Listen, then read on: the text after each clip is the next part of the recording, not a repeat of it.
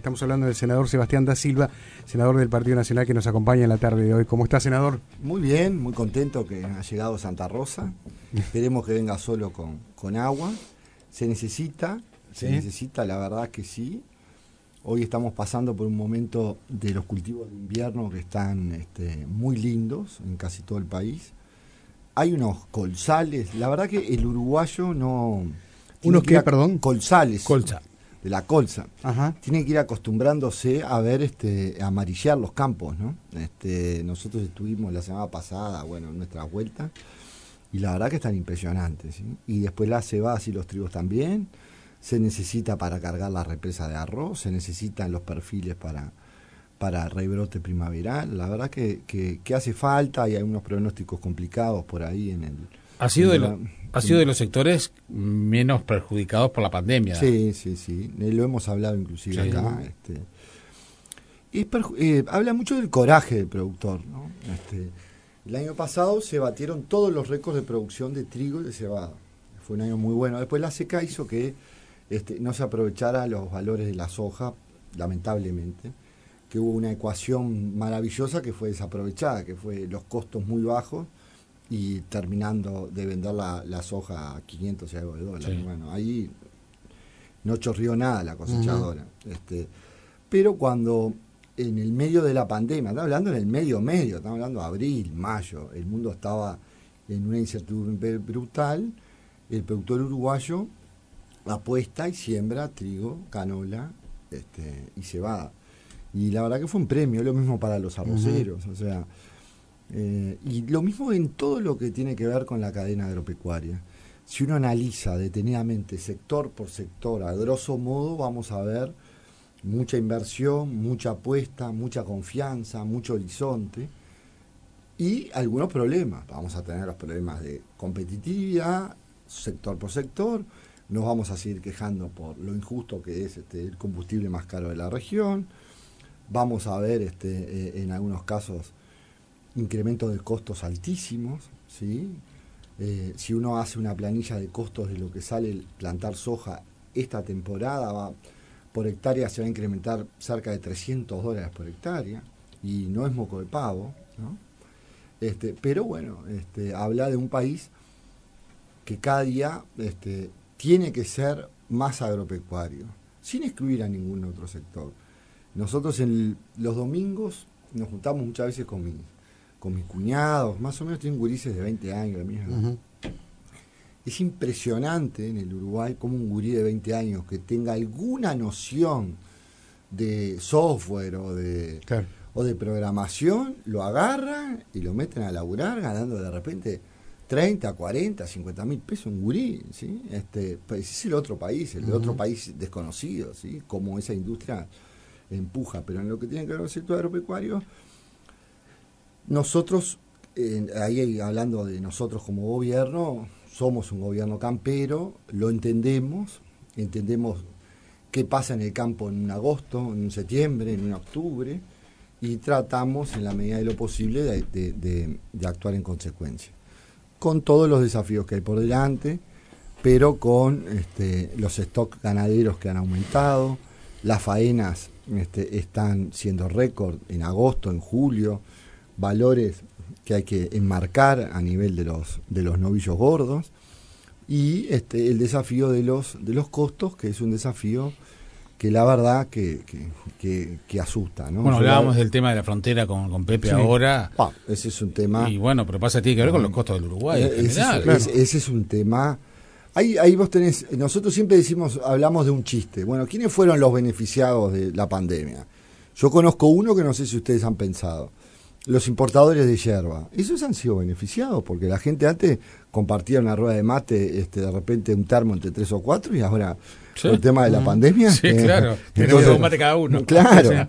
este, salvo que hiervan después la, la, la, la, yerba, este, pero este, en, algunos cos, en algunos casos esos nuevos equilibrios de un país cerrado tiene un comercio que no está tan a la defensiva. Salto, Paisandú, Mercedes. Y ahora es un tema complicado. Las dos fronteras son distintas, ¿no? Son distintas. Son muy distintas. Hay una cultura fronteriza eh, con Brasil, que yo te diría que es imposible de revertir. Nosotros conocemos mucho Cerro Largo, Rivera, no conozco tanto Artigas, pero es... Es la cultura de la pasta de dientes que hablábamos. Sí, sí, sí, este, pero que lleva a que, este, eh, a ver, eh, en, en, Cerro Largo, en Fraile Muerto, el Bracafé o el Nescafé está, tema de, de conversación con mi patrona, ¿no? A 140 pesos.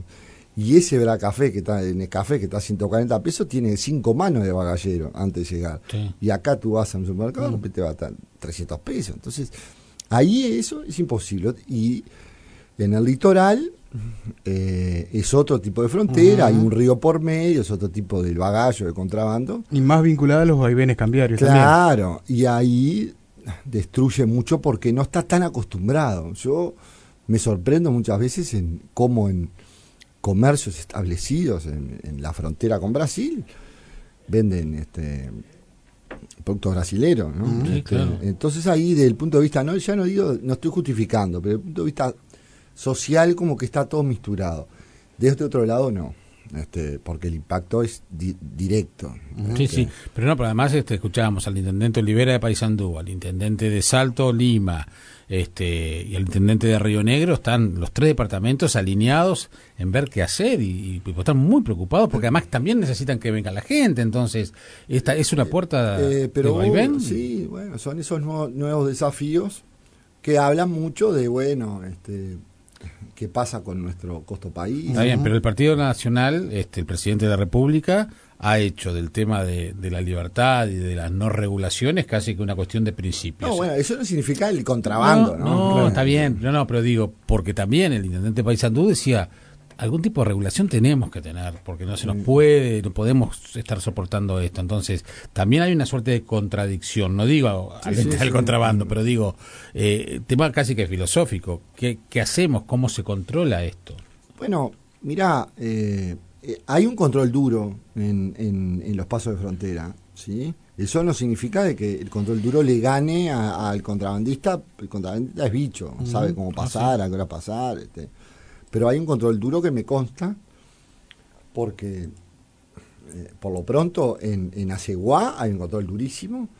Nosotros estuvimos en las sierras de Aceguá, ahí, este, pasando en Aulía, y nos comentaban ahí que es un mundo de quilero, de la mano del coche, que el control está duro, con los soldados de Javier este, García este, haciendo dos guardias. Ahí había la viveza criolla de que estaba el puesto aduanero, después había una cortada esas cosas que pasan en el Uruguay. Bueno, este, Javier le puso este soldado en la cortada también, o sea, hay, hay una, una conciencia de lo que se viene. También es cierto de que cualquiera de nosotros cuatro vamos a Buenos Aires con 100 dólares y podemos estar 10 días dándonos panza arriba comiendo el mejor bife chorizo y, el mejor vino Malbec. Esa es una verdad. Senador, le cambio, le cambio de tema. Este, con Jaime hablábamos hace ya algunos, algunos días el nuevo escenario político se ha planteado de alguna manera con este, esta recolección de firmas que ah, estarían habilitando un, un referéndum.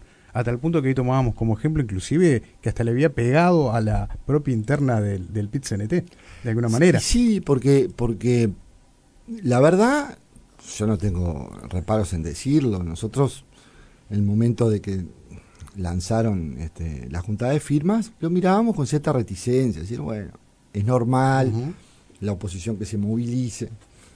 No digo que nos haya tomado sorpresa, capaz que no esperábamos ese envión. Es cierto que mientras juntaban firmas, eh, la pandemia acá está explotando y los problemas que yo todos ya conocemos y que no ha pasado, hay que estar con un ojo abierto y otro cerrado siempre con este tema del COVID, ¿no?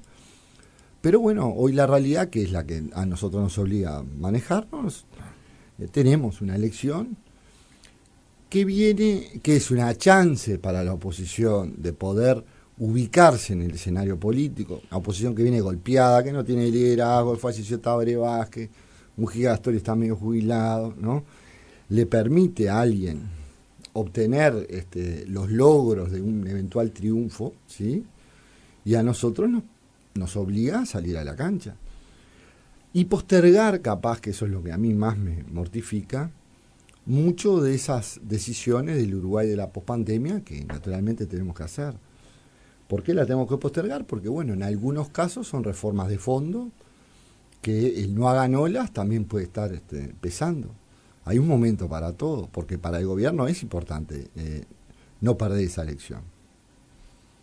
Para el Frente Amplio y el PCNT, que son lo mismo, pues están más o menos, ahora el velo lo corrieron, ¿sí? También es importante. Y este, yo igual soy de los que creo que no podemos tener una agenda look-céntrica. ¿sí? Acá tiene que haber un poder ejecutivo, que más o menos de torre ejecutiva eso se tiene claro. ¿sí? Poder ejecutivo que vaya gobernando y nosotros, senadores, diputados. Son los que van a salir a dar la pelea. Y nosotros salir a dar la pelea, que tenemos hasta más tiempo para hacerlo. Pero eh, veremos, Ahora, no, no, no, le eh, extiende de alguna manera, como, como en los videojuegos, la vida a, a la coalición de gobierno el hecho de, ah, ir a una. Une, nos une bastante, sí, obviamente, porque en esta. porque ya se puede. exactamente, exactamente. Este, sí, sí, sí. Y eso se, se, conversa, se, se dialoga sobre ese tema. yo no sé si. Digo, a ver, eh, la coalición, nosotros tenemos claro de que o teníamos claro, o cuando hablo a nosotros, parezco un jugador de fútbol. Yo tengo claro de que nosotros tenemos que hacer las cosas bien, y tenemos que evitar este, que el populismo vuelva. ¿sí? Para eso tenemos que a veces eh, admitir perfiles, admitir este, que no todo el mundo piensa como uno, no todo el mundo tiene la misma edad, la misma visión de las cosas, eh, administrar tensiones entre seres humanos. Las tensiones entre los seres humanos son complicadas en el mundo político, es un mundo de mucha vanidad, de mucho perfilismo, muchas veces son complicadas dentro del mismo partido, imagínate con cinco partidos. Bueno, este, hoy con la LUC por, por, de por medio, eso facilita mucho las cosas. Esa es la verdad. Porque si a nosotros nos va mal, no se salva nadie. Y si a nosotros nos va bien, volvemos a renovar lo que nosotros logramos este, en aquel momento del acuerdo por el Uruguay, por el país.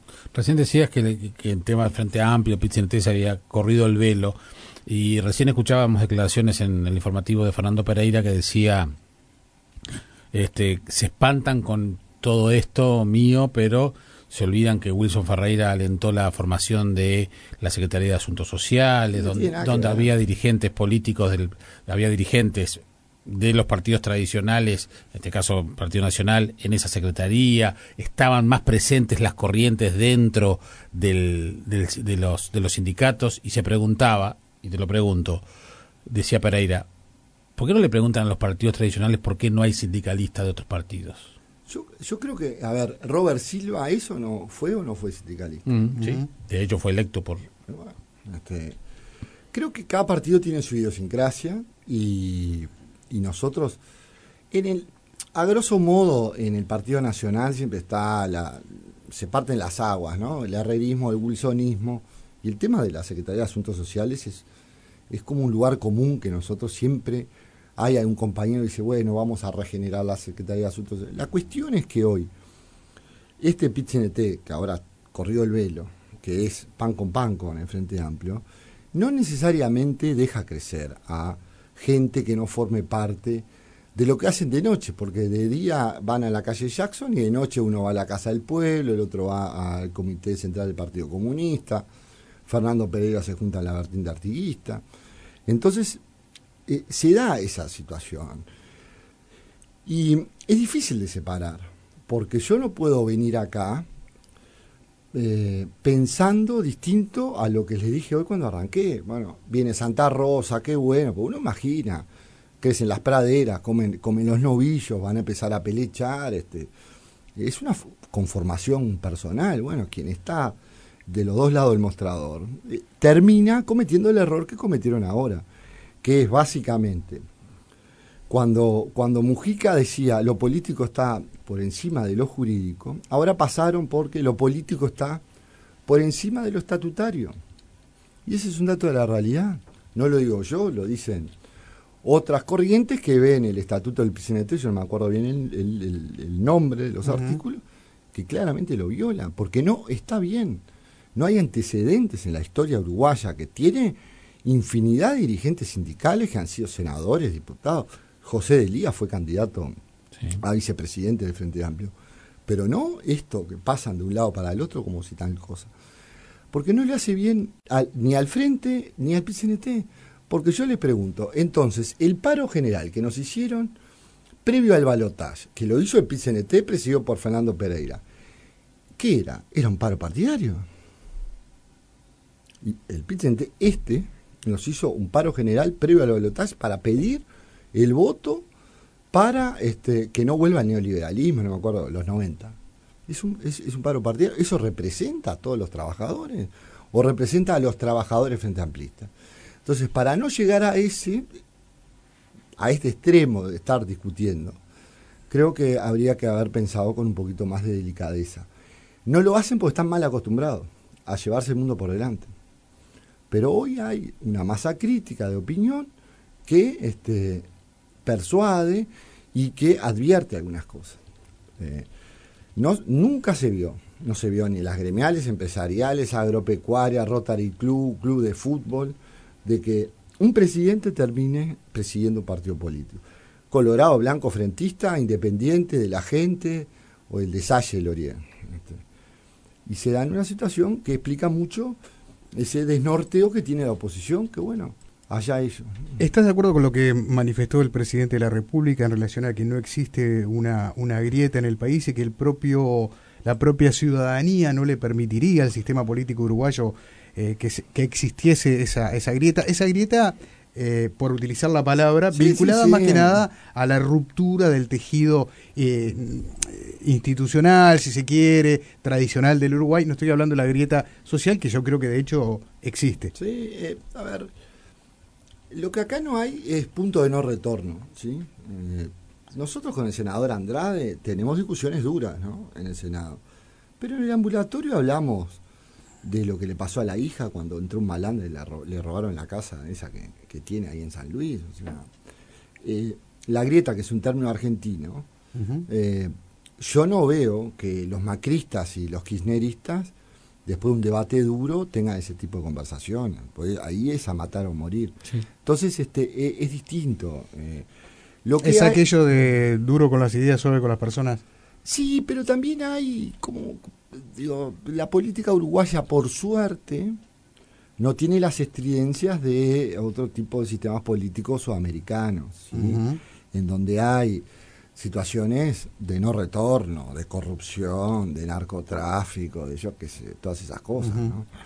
Acá, más o menos, este, eh, todos nos conocemos. ¿Hay discusiones duras? Sí, ¿sabes lo que pasa, Pepe? Ustedes que son duchos en el asunto, vos, Pepe, yo era diputado y vos estabas en el Palacio. ¿sí? Mucho más viejo que yo. No, pero, pero que tiene años de, Palacio, ¿sí? Si habrán habido este, discusiones duras. Sí, claro. Lo que no hay, no había en aquel momento. Pero vos sos el mismo que cuando eras diputado, ahora que sos senador. No, no, porque tengo 30 años más o 20 años más. Pero eso no te aquietó, al contrario. Muchos dicen que sos un gran provocador de la grieta. No, ¿sabes lo que yo tengo? Yo no soy políticamente correcto, Pepe. Este, porque a mí no me pueden de hablar de la defensa de las empresas públicas los que propusieron, yo que sé, a Nicolás Endoya. Entonces yo tengo dos chances. O lo digo o no lo digo. Yo prefiero decírselo. Y eso de repente este, eh, eh, corta el paisaje. Pero a mí me parece que no, no, no puedo pasar por... ¿Me entendés? Este, yo no estoy para ganarme el sueldo, eh, para cobrar un sueldo. Estoy para, para, para, bueno, para tratar de defender las ideas. Y en lo que yo tenga, mientras yo tenga este, presencia en el Senado, a mí me gusta poner arriba de la mesa los temas agropecuarios, camperos, que no necesariamente son los temas del interior, pues para eso están los diputados, pero sí los temas camperos, y la defensa del gobierno. Para mí es un enorme honor estar en el Senado eh, del gobierno de mi amigo Luis Lacalle Pou. Y yo lo tengo que defender, mucho más cuando acá todos tenemos trazabilidad y los archivos son tan fresquitos. Entonces, Hablando de defensa, en el tema Catón Nati, que dicho sea de paso, hoy hubo una propuesta para censurar al ministro Heber este, y bueno, no salió por los, por los votos de la, de la coalición de gobierno. Eh, el diputado Pasquet eh, dijo hace unos días, vinculado al tema Catón Nati, este, que por encima de todo estaba integrando el Partido Colorado a la coalición y que él no se metía en el corazón del asunto porque para él lo primero estaba cuidar la, la coalición. Como diciendo, bueno, o sea, no metiéndose en el problema. Sí, yo no soy tan así. Yo tengo problemas, por ejemplo, con, con el Instituto de Colonización y lo he manifestado. ¿sí? Yo he discutido abiertamente, por ejemplo, con el presidente de ANCAP, ¿sí? por no ir a fondo. Eh, con el tema de Catón Natí, eh, yo soy uno de los que defiende el acuerdo. Es este un punto de inflexión para el puerto que nosotros queremos. Ustedes lo analizaron, el problema que hay con los contenedores. El problema de los contenedores, para que la gente pueda entenderlo, en parte es por la explosión del comercio internacional, pero en gran parte también es porque esos megabarcos no llegan acá. Entonces se, se, se agiganta el problema. Y hoy tenemos frigoríficos con las cámaras llenas de carne, con una desesperación porque hay que cumplir con los pedidos para que, para que veamos cómo una cosa impacta directamente en la realidad cotidiana. El tema de Catonatí es una concesión que el gobierno durante 6, 7 meses logró una formidable este, suma de dinero para invertir rápidamente, ganar 20 hectáreas de, área portuaria y lograr un muelle que pueda venir barcos de, esos barcos enormes. Yo ahora me acuerdo bien el metraje. Este, dentro de lo legal, dentro de los marcos que ya está discutido, ¿sí? Y probablemente eso va a estar zanjado por las denuncias que irá a hacer el Frente Amplio. Frente Amplio que se opuso a la ley de puertos, el puerto está privatizado en el año 92, el Estado no tiene una sola rondana para cargar nada, ¿sí? Lo manejan todos privados y en este caso estábamos enfrentados a dos empresas multinacionales, una con todas las obligaciones para hacer y la otra que tenía este, una posición, eh, bueno, media este, ventajosa además, para decirlo de alguna forma. Y ahora van a convivir las dos empresas, nada más que la otra va a hacer prevalecer esos 455 millones de dólares que va a poner. Y Santas Pascua. Y vamos a ver dentro de 10, 15 años cómo todas las barbaridades y el, apocalipsis que nos este, anunciaron hoy, que es igual al de los 30 años, eh, el tiempo les va a ganar, porque hoy los puertos necesitan área, necesitan volumen, necesitan muelles grandes necesitamos barcos grandes que lleguen. Para y se necesita también dragado y los 14 metros están en discusión hoy por parte de Argentina. Ese es uno de los papelones más grandes que tuvo la diplomacia uruguaya contemporánea. ¿sí? Es un papelón inexplicable. Lo teníamos aprobado y después este, eh, eh, nosotros lo cambiamos por la nada. Los argentinos ah, bueno, ahora hay que arrancar todo el papeleo de vuelta, que nos llevará 5 o 6 años. Entonces, con esos antecedentes, no es Pepe la grieta, es la vehemencia en el argumento, ¿sí? La, la, la, la, fortaleza que te da ser escoba nueva, si querés, barrer bien, sí, bien, pero este, nosotros eh, tenemos un paso del tiempo, un sentido del paso del tiempo que para nosotros es, dramático, es traumático, ¿sí? tenemos 17 meses que estuvimos por suerte estuvimos nosotros este, eh, solucionando el tema de la pandemia. Pero son 17 meses. entre eso y las elecciones, este, la elección de la LUC se nos va a medio gobierno, medio gobierno. Y entonces hay como una ansiedad que a veces es corrosiva, ¿sí? que el paso del tiempo nos mata. ¿sí? Y tenemos que seguir haciendo cosas porque, repito, llegamos para hacer las cosas bien y también es bueno que la gente sepa que tenemos que estar unidos para evitar que vuelva Frente Amplio. ¿Influye en todo eso también en ese relacionamiento el hecho de que la oposición aún continúa muy desnorteada después de haber perdido la elección y no logra este, situarse? No, ellos, eh, lo, que, lo que hay de la oposición, lo que hay es, son 15 años de, mayorías absolutas, eso lleva gente de nuestra edad mal acostumbrada, 15 años viendo del Estado, entonces eso genera eh, un desacomodo de miles de personas que hace que este, eh, eh, algunas circunstancias puedan verse exageradas. El resto es absolutamente normal. Al Partido Nacional le llevó 30 años volver al gobierno. El Partido Colorado sigue buscando el sucesor de los Valle Sanguinetti. ¿sí? Este, y el Frente Amplio va a tener que ir por el mismo camino. Son situaciones normales, los partidos se dan. En este caso, a mi entender, está un poco exacerbado porque vamos a decir, la, llegada de la coalición de multicolor dejó un tendal de gente que ingresó a trabajar en el gobierno, en la función pública, creo que sí, con treinta y pico de años, y salió con cincuenta y pico de años en un momento de pandemia. O sea, esa gente es difícil la reinserción, ¿no? Este, no falta tiempo, como siempre, para seguir dialogando. Estaba el tema de ANCAP presente también. No va a faltar oportunidad de, conversar en otro momento. Muchísimas gracias, senador Sebastián da Silva. Un gustazo. Este, y bueno, que Santa Rosa siga, que le eche 50, 70 milímetros sin piedra y sin viento. Muy bien, muchas gracias.